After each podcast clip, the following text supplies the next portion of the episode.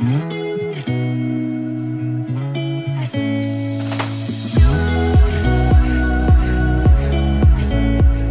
大家好，欢迎来到 Annie 爱情急诊室，我是 Annie，你的爱情诊疗师。在这里，我会解答大家在感情上遇到的疑难杂症，陪你在爱情里成为更好的自己。喜欢我的节目，欢迎到 Apple Podcast、Spotify 给我五星评价，也可以小额赞助我们，支持我持续带来更好的创作给大家。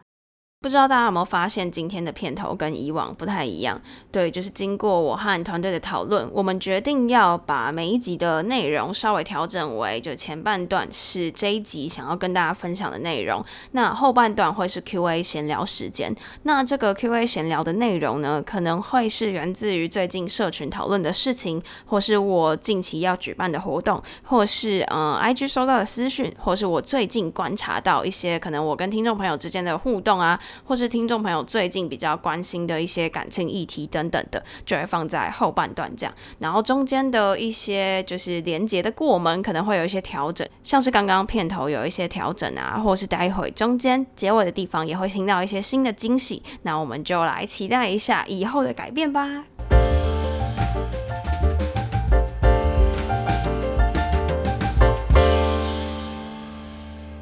今天想要来跟大家聊一部歌舞类型的电影，不知道大家喜不喜欢看这种电影？我自己是蛮喜欢的，因为我很喜欢去查，就是诶电影的原声带、电影的配乐，然后像 Spotify 里面都会有一些这种歌单，然后可以收藏。像我自己都会收藏，像是诶歌舞青春啊、悲惨世界啊，或是歌剧魅影等等的。因为我觉得像就是一般电影都会有电影原声带，没错。但是如果是这种歌舞类型的电影，你在听。这些歌的时候，那个画面感会跑出来，就是可能他们里面有一些经典的舞蹈啊，像是诶《三个傻瓜》里面的舞蹈，应该大家都蛮有印象的。然后像《歌舞青春》也是借由这些歌曲来推进整个剧情的丰富度，所以就我还蛮喜欢收藏这些电影原声带的。那今天呢，要来跟大家分享的电影，也是我很喜欢它的音乐，我也有收藏在我的歌单里。另外，我还购买了就是它电影原声带的钢琴谱。那不知道。大家有没有猜到这是哪一部电影呢？没错，我今天就是想要来跟大家分享《越来越爱你》La La Land 的这一部电影。它应该是二零一六，差不多五六年前的一部片。那这部片在上档的时候也造成了蛮大的轰动，因为男女主角都很有名。然后这部片的内容，我自己也觉得是还不错。但是为什么今天会想要选这部来跟大家聊呢？是因为就我又重看了一遍。然后其实跟大家讲，我第一次看的时候，我并不是很喜欢这部片，因为我保持着，就我对电影保持着应该都会是一个美好的结局这个心态来看。然后最后我发现，就是它的结局跟我预想的不太一样。然后那一天刚好可能我又心情不好吧，我不知道。反正我走出电影院的时候，就对这部电影没有什么太大的好的评价。可是随着这就是五六年过去了，我经历了一些事。情之后，我发现其实这个电影的背景跟我自己现在经历的一些事情有一点点相像。然后关于追梦、关于爱情等等的，对现在的我来说都有很不一样的体悟。所以今天就想要来跟大家分享这部片。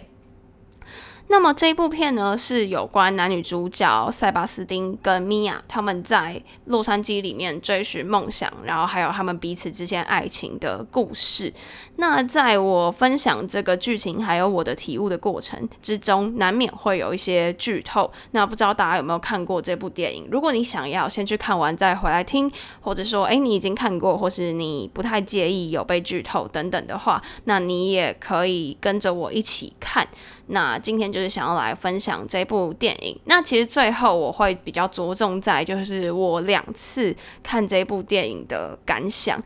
废话不多说，就先来为大家介绍这部电影的剧情。越来越爱你，英文片名叫做《La La Land》，其实就是洛杉矶的别名。洛杉矶是一个繁华的大城市，英文叫做 L A 嘛，所以这部片就叫做《La La Land》，这样描述男女主角为了追梦来到洛杉矶这个大城市发生的一些故事，这样子。那女主角呢，叫做米娅，她是一个想当演员的咖啡厅员工。她在片场的咖啡厅工作，平常下班的时候就会去参加演员试镜。不过呢，她的试镜经常碰壁，所以现在还没有获得大红大紫的机会。那么男主角塞巴斯丁呢，是一个想开爵士酒吧的钢琴家，他很想要推广爵士音乐，因为爵士音乐呢，可能目前就不是那么的主流，然后也渐渐的要没落了，可能没有人来传承，所以他希望可以开一间爵士酒吧来宣扬爵士乐，然后继续推动爵士乐的兴盛，这样子。那目前呢，他还在筹钱准备开店，所以他平常就在餐厅啊，或是在乐团当乐手来打工赚钱存钱。那男女主角呢，他们就在几次的相遇和一些就是因缘际会之下就认识了。然后因为两个人都是正在追梦的人嘛，然后也都是可能跟艺术产业相关的，所以他们就很快的进入了恋爱。一开始他们的恋爱都非常的顺遂，因为你知道，就是在这种追寻梦想的同时，如果有一个人可以无怨无悔的支持你。给你力量，然后不管你做什么决定，他都支持你，相信你。就算你失败了，他也都陪在你身边。这是一个非常非常强大的支持力量。所以，当这样子两个人在追梦的过程中互相陪伴，这个感情其实是就是会滋养的很快的。其实我自己我觉得我也有算是类似的经历吧，因为像不管是做自媒体也好，或是我平常的一些接案工作，其实经常都会有一些碰壁的情况，并不像就是大家在荧光。目前看的那么顺遂，所以其实当这个时候有人能够无怨无悔的支持你，那会是一个很大很大的力量，因为你会知道说，就是做这种目前没有办法短暂获得成功的事情，很多人会不看好，或者是觉得说，哎，你可以有另外一条更快的捷径，你为什么不去走？要做这样子这么万艳崎岖的事情，所以这个时候是非常需要他人的支持的。对，所以我也很感谢听众朋友，就是。这么长久以来的支持我这样子，对啊，一个小插曲。好，对，所以我想要描述的点就是说，他们两个追梦的人就是这样子，彼此支持彼此，就是呃无怨无悔的支持对方去追梦。那刚刚有讲到嘛，就是男主角他想要是推广爵士音乐。那其实一开始女主角她对爵士音乐也不是那么的熟悉，不是那么喜欢。她甚至也因为这样子而去了解爵士乐，而喜欢爵士乐。这就是呃爱情的力量嘛，对对对。然后他们一开始就是这样过得很顺遂。但是后来呢，有一次偶然的机会，男主角塞巴斯丁呢，他听到米娅跟家人在讲电话的过程，然后他听到说，就是呃，米娅的家人呢会担心塞巴斯丁还没有一份稳定的工作、稳定的收入，然后还在打工等着创业，所以米娅的家人就觉得说，哎，塞巴斯丁现在还不够稳定啊，是不是没有办法给米娅一个家？所以就没有到非常支持他们两个在一起。这其实也可以看到。就是说，呃，传统的框架下对男性跟女性的一些差异，因为像我之前就有听我的长辈在讲说，诶，觉得男生呃一直都没有结婚，没有关比较没有关系，可是女生就是需要有一个人来保护她什么之类的，就会觉得说，哦，女生到了一定的年纪就应该要出嫁，应该要就是结婚才有办法，就是有一个稳定的关系法，至少有法定的关系来保护她等等的。对，在这个地方可以。看到这种感觉，就是会觉得说，哎，男生怎么可以还没有一个稳定的收入来保护女生，支持他们有一个家庭可以经营这样子？好，对，这时候男生听到这段对话，他就开始很担心，他就觉得自己应该要赶快存钱，赶快开店，赶快有一个稳定的收入，才有办法对米娅的家庭交代。所以呢。塞巴斯汀他就开始去找很多很多的演出机会，然后透过这样子的演出，让他自己的名声大噪。然后，但是呢，在这些演出里面，他不见得是做他自己喜欢的事情，因为刚刚有讲嘛，他是想要推广爵士乐。可是他因为爵士乐在现在在电影里面的那个时候并不是主流，所以不被那么多人所接受，所以他的表演势必会有一些其他的乐风。或或者是说会是一些他不那么喜欢的形式，但是呢，虽然他做了很多自己不见得是那么喜欢的事，但也因为就是他的技术、他的表演，让很多人快速的知道他，他也能够快速的筹钱。不过这个时候呢，米娅她就有一点点不开心，她觉得说：“诶，塞巴斯丁，你都叫我要做我自己喜欢做的事情，可是你现在却在做你不喜欢做的事情，那这样我有点不开心，因为我觉得你都跟我说哦，不要去在乎别人的看法，不过你自己却没有这样子做，你却去做自己不喜欢的事，就为了钱去做自己不喜欢做的事，这样子。然后这时候男生他就也有一点难过。”他就觉得说，哎，我也是为了你好啊，我也是为了就是你家人满足你家人的期待，然后赶快给你一个家，我们可以赶快稳定下来这样子。那在他们的沟通之中呢，就是因为没有完全的去了解彼此的想法，然后可能有一些在表面之下没有说出来的话，于是呢，他们之间就是吵架了。然后后来米娅她有一个表演的机会，但塞巴斯丁因为工作的关系没有赶上，没有过来看，所以彼此之间就有一些误会，最后就分开了。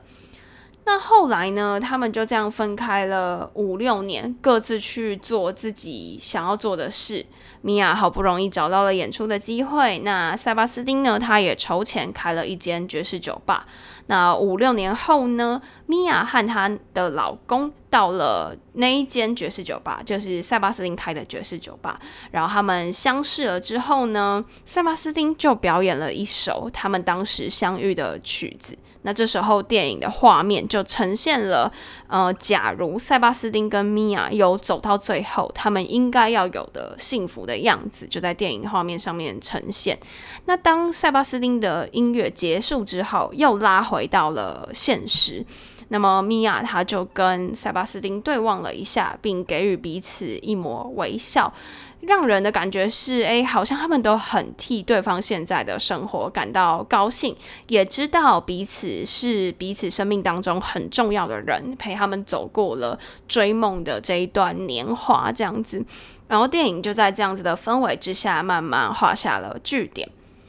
那在我第一次看到这一段的时候，因为我刚有讲嘛，我保持着一个电影应该都要有完美的结局的心态在看这个结局，所以那时候我就觉得，哎，有点失望。为什么不是他们像那个我刚刚讲的，他们在演奏音乐的时候那个幸福模样？为什么不是那样，而是现实？就是哎，米娅已经有了一个另外一个对象了，然后又回到那个爵士酒吧，这样为什么是这样？那时候我就觉得有一点点灰灰的，有点难过这样子。可是，在几年之后，就是现在再重新看一次这部电影，其实我有不一样的想法。因为其实关于梦想、关于追梦这件事情，有的时候我们必须要知道，当你很极力的去抓着某一样东西，像对于当时就是在电影电影里面的结局的五六年前，就是他们刚相遇、刚要开始追梦的那个时候。他们手上握最大的应该是梦想这件事情。那今天你要，就是我觉得就是有点鱼与熊掌不能兼得的那种感觉。就当你今天把很大的一个重心放在追梦上面的时候，你势必会减少一些其他的含量。因为人的时间就是那么多，你的心思就是就是那样子，你不可能说，哎，我我都顾得很好，或是都顾得一样多什么的。所以今天他就在就是抓着梦想的时候，势必就没有办法满足他们在爱情啊，或是甚至是牵扯到家人的亲情的这一块，可能就不是握的那么完全。然后他们因此而分开了五六年，然后去为自己各自的梦想而耕耘而努力。那最后回到又凑在一起的时候，你会发现说，嗯，虽然我们现在可能。我我也会脑袋也会想说啊，假如我们是有一起互相支撑的，一直到现在，那我们的呃幸福模样应该会是怎样？可能你每天哦去上去酒吧上班，然后我每天去演戏，然后我们可能有时候我可以在你的酒吧里面表演等等之类的一些美好的幻想。可是事实并不是如此。不过你也不会去怨恨之前发生的那一切，因为你会知道说就是。对方的这个陪伴，真的是陪你走过了你当初最难熬的那个阶段，因为其实也是因为有他们彼此之间的相遇，两个都是正在追梦的人，才会给彼此一个力量。因为有时候在追梦的这个过程，你就把它想具体一点，你就把它想成你在为你自己的人生创一个业。那大家都知道，创业并不是一件容易的事情，你经常就是要只身，然后非常孤单的去面对一些你可能前所未有遇到的困难，不管是金钱方面的、时间方面的、管理方面的等等的这些困难，所。所以，你那个当下，如果有一个人这么无怨无悔的陪伴你，到头来，不管今天你这个创业、你这个追梦是成功或失败，某一刻，你真的会顿悟，觉得很感谢对方当时这样子无怨无悔的陪伴。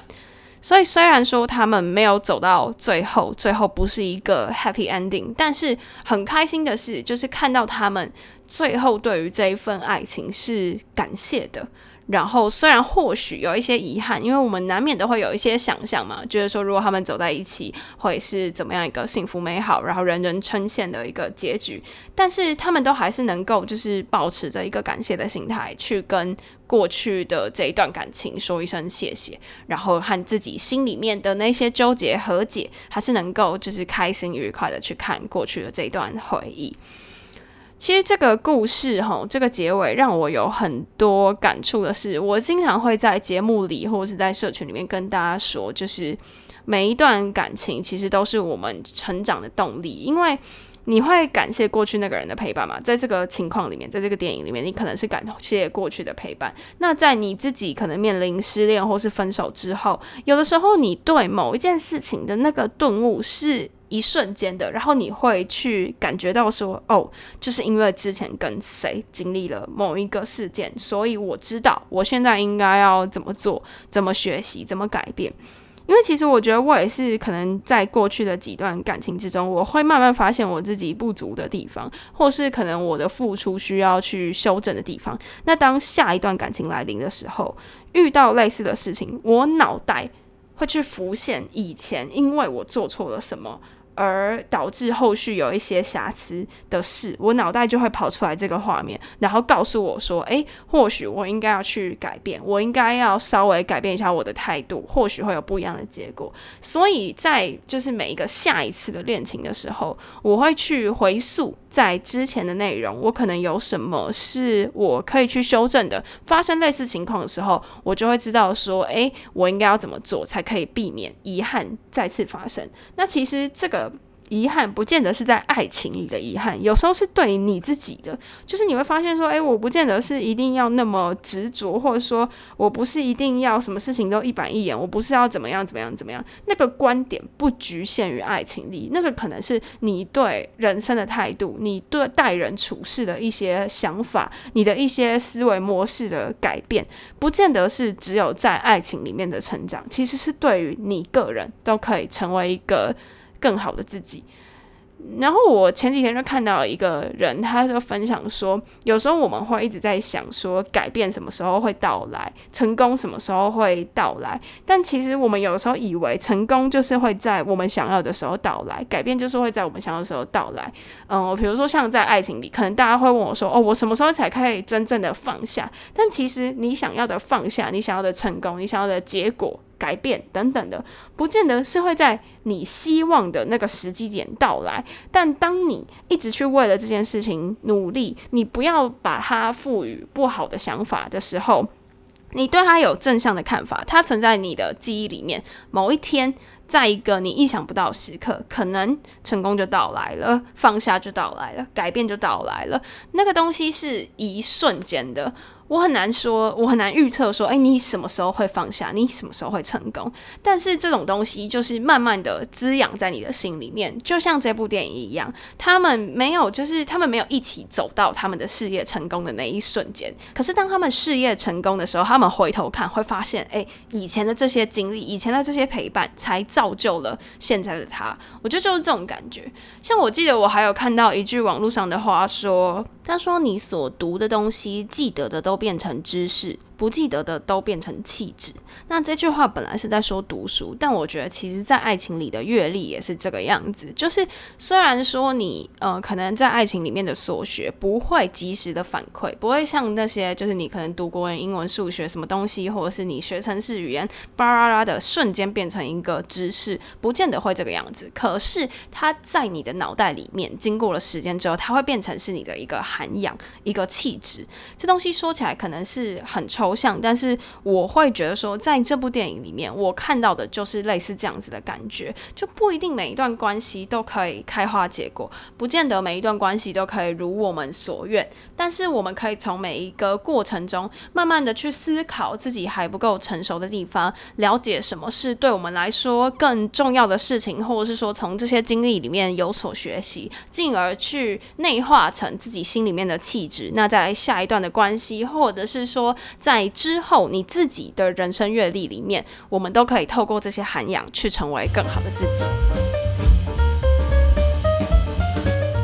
那以上就是今天想要跟大家分享的内容，不管是电影的内容也好，还是后面我说的这一长串，就是关于我自己对这一段电影结局的看法。都是想要跟大家分享的，因为有的时候会觉得说，诶，别人都跟你说啊，你现在所经历的一切苦痛，最后都变成养分什么的，很多人会觉得这很鸡汤，这很干话等等的。就像有一句很有名的话叫做“那些杀不死我的，使我更强大”嘛。那很多人会觉得说，这个可能是一个干话，一个鸡汤话什么之类的。可其实到未来的某一瞬间，你会真的瞬间就是觉得，哦，这件事情真的是对的，这个当初就是影响了我。那这可能都。需要时间的催化，那没有关系，在这个过程当中，就让我们陪着你，就是慢慢的一起去成长，慢慢的找到每一段爱情对你的意义。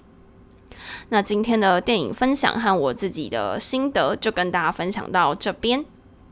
那在进入 Q&A 闲聊时间之前，别忘了追踪我的 IG Annie，你的爱情诊疗师，在那边会跟大家做一些日常的分享啊，也会跟大家有一些问答互动等等的。想要更了解我的话，欢迎追踪我的 IG。那另外呢，如果你正在为情所苦，可以加入我的 LINE 匿名社群，这是一个匿名的群组，那大家都会在里面互相交流、提问、讨论等等的。或许你现在遇到的问题，有人过去有这样子的经验，那就也可以给予你帮助；又或者是你自己的经验，也有可能帮助到其他人。那链接我都会放在下方的资讯栏，欢迎大家加入。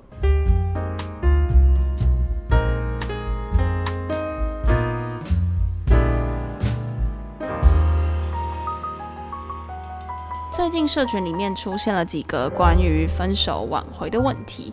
那最近呃，让我比较印象深刻的是，有一个男生他就说，他前一段时间跟女朋友分手了。那他们在一起四年多，分手的原因是女生经常想要找男生沟通的时候，男生他都不以为意，然后女生就都要憋在心里。那长久以来就累积了很多压力啊、负能量啊，然后也都不愿意，后来都不愿意说出来，于是他们的问题就越积越多，最后就走向分手。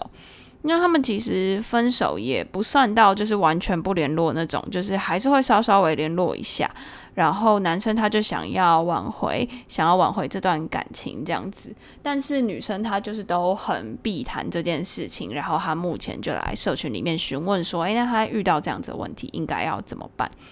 那那时候我就觉得说，或许我们可以先去稍微换位思考一下，站在那个女生的角度，你思考看看，如果今天你在在一起的这四年都不太沟通，然后他想要沟通，你也都不以为意的话，那我们现在分手了，你才就是突然说你想要找我谈，然后想要跟我沟通，那当下一定会不想要接受。但如果你现在是在男生的角度，你一定会觉得说啊，我就是有改变啦，我就是。改变了，想要想要找你谈，所以我现在找你谈了，你也不要，那这样我们到底是要怎么继续下去？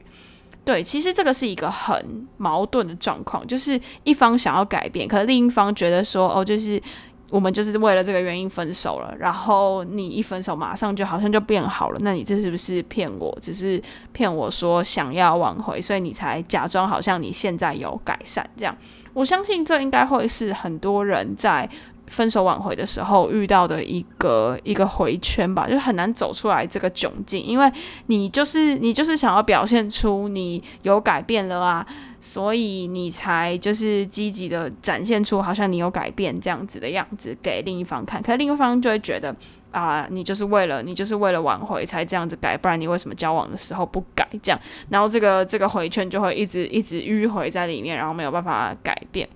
如果问我的话，我自己会觉得，就是这个情况还是需要交给时间，因为如果今天你把这个时间拉长，那或许就是当初在意的那一方，他也觉得说，哦，经过了这么长一段时间，我相信我现在看到的改变是你真的有改变了，而不是就是一分手马上就好像假装自己有改变来迎合我这样。所以我会觉得，或许时间可以稍微拉长一点。那既然你们说还有在保持联络，那就不要撕破脸，就是先给彼此一段安静的时间吧，就是不要再去打扰对方，因为我会觉得说。如果今天就是你们每天都有在接触，那你就想象一个你你呃你带孩子长大那种感觉。假如今天你照顾了一个小孩，然后你每天就是看着他慢慢的呃可能头发慢慢长出来啊，然后身高慢慢变高，牙齿慢慢变多，开始换牙齿什么的，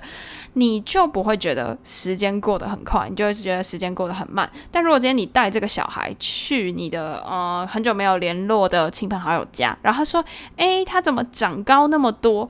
那你这时候就去想嘛，因为时间，你们你们。呃，对方和你的小孩很久才见一次，可能一两年才见一次，所以他就瞬间觉得你小孩长很高。但是你每天都在看你自己的小孩，然后他可能就是你每天看着他，所以你都觉得他长得很慢。这样，其实我觉得复合的感觉也是这个道理。你如果每天都一直在看他，那你就不会觉得他有什么改变。但如果你过了好长一段时间才回来看他，那那个差距就会就是会比较显著的感觉。你可以把它想象成这种。就是，假如你在带小孩或者什么东西在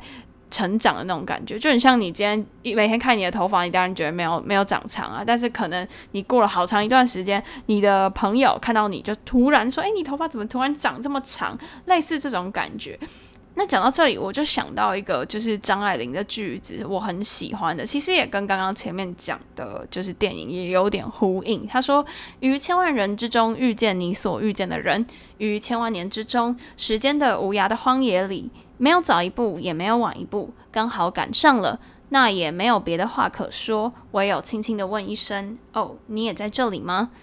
我觉得，如果你真的想要挽回的话，你就要营造一种众里寻他千百度，蓦然回首，那人却在灯火阑珊处的那种感觉。就是，呃，他去世界走了一遭，然后看了那么多人，然后回来发现还是你还是在那里等他，然后你变得更好了，只是为了在等他那种感觉。那当然你会跟我说，哦，这需要很长的时间，你等不起什么的，没错。但如果你真的真的有心想要去挽回这个人，你也希望你自己己。有所改变，再去就是迎接更好的你们，那你就要经得起时间的考验。因为如果你今天经不起时间的考验，你等于就被他说中了嘛。就像我刚前面讲的那个匿名提问的情况，如果在时间的考验下，你还是一样，或是你变得更糟，你没有所改变，让他看到你还是这个样子，他就会觉得说，对啊，啊，你说你会改，你改在哪里？结果时间一拉长，你又打回原形了。那这当然就是大家都不希望看到的嘛。所以如果你今天可以通过时间的考验，那那下一步，说不定对方就会觉得说，诶，看到你有所改变，看到你